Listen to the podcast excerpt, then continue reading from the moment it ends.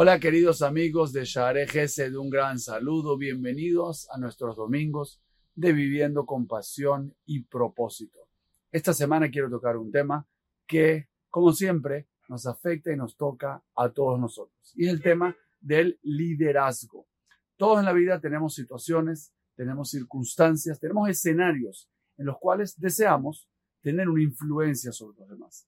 Un verdadero líder, según la visión de la Torá, es una persona que tiene influencia, que llega, que moviliza, que mueve los corazones y realmente promueve la acción en los demás. Es una persona capaz de inspirar, capaz de mover los sentimientos de otra persona y estimular que esos sentimientos se conviertan en acciones. Un líder no es solamente alguien que habla bonito, que da buenos discursos. Eso es un buen orador, es un buen conferencista. Un verdadero líder es alguien que sabe movilizar, motivar y actuar. Sabe que la gente actúe y se mueva hacia adelante. Y uno de los principios quizás, uno de los elementos que caracteriza a un líder es que es alguien ejemplar.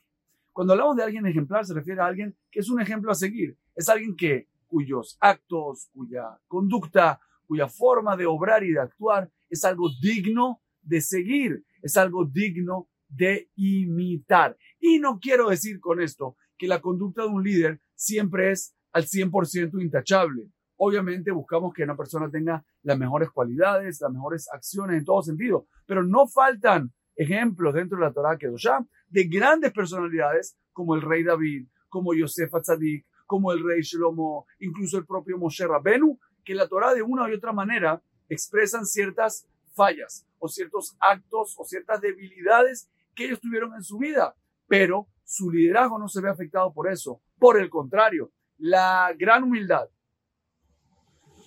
la gran humildad, la gran entereza y la grandeza de su carácter para enfrentar estos eh, episodios, para enfrentar estas situaciones de error, para rectificar, son la mayor muestra de su grandeza. Y cuando yo quiero ser un ejemplo a seguir, tengo que tener en cuenta algo muy importante. Muchas personas cometen el error de que quieren ser líderes en su casa, quieren ser líderes con sus hijos, con su señora, con la gente que los rodea. ¿Y qué pasa?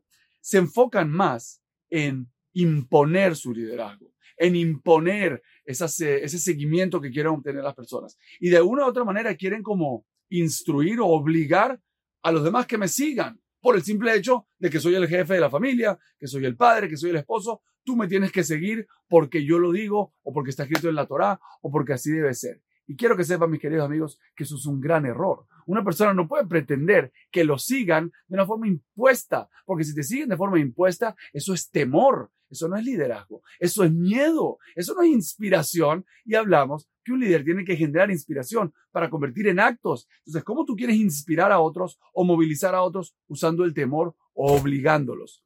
La verdad de todo este tema es que una persona que quiere ser un ejemplo a seguir, la mejor manera, y esto quizá lo vamos a ampliar en otras clases, pero la mejor manera es sé tú esa persona, que los demás quieran parecerse a ti. Si tú eres una persona que vives feliz, que vives agradecido, que vives animado, que vives con entusiasmo, que buscas ayudar a los demás, que eres alguien que busca superarte y que todo lo que haces en tu vida lo haces con empeño, con corazón, vives con propósito, buscas definir tu propósito cada vez mejor y eres alguien que está viviendo vibrando con alegría y con un alto nivel de emoción eso va a hacer automáticamente que se contagie a los demás. Y probablemente la gente que está a tu alrededor se va a querer apegar a ti, va a querer seguirte y tú te vas a convertir en un líder, pero no porque tú tuviste que pronunciar un discurso, ni que tuviste que imponerle, obligar a nadie a que te siguiera.